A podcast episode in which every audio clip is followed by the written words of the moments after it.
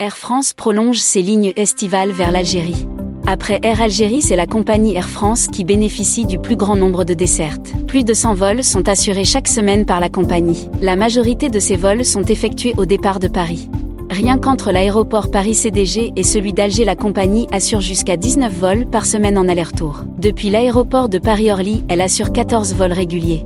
Ces vols entre Paris et Alger et d'autres sont tous des vols réguliers qu'Air France devrait effectuer à longueur d'année. Mais à l'instar des autres compagnies étrangères, elle est également autorisée à effectuer des vols saisonniers dont la reconduction est soumise à l'approbation d'Alger. Cependant, il semble qu'Air France a déjà eu le feu vert pour la prolongation de ses lignes estivales, comme l'indique d'ailleurs la compagnie dans un communiqué publié ce mardi 20 septembre un communiqué dans lequel elle dévoile son programme d'hiver, avec 171 destinations desservies à travers le monde dont 5 nouveautés au départ de Paris. La compagnie a également annoncé la prolongation de trois dessertes estivales pour l'hiver.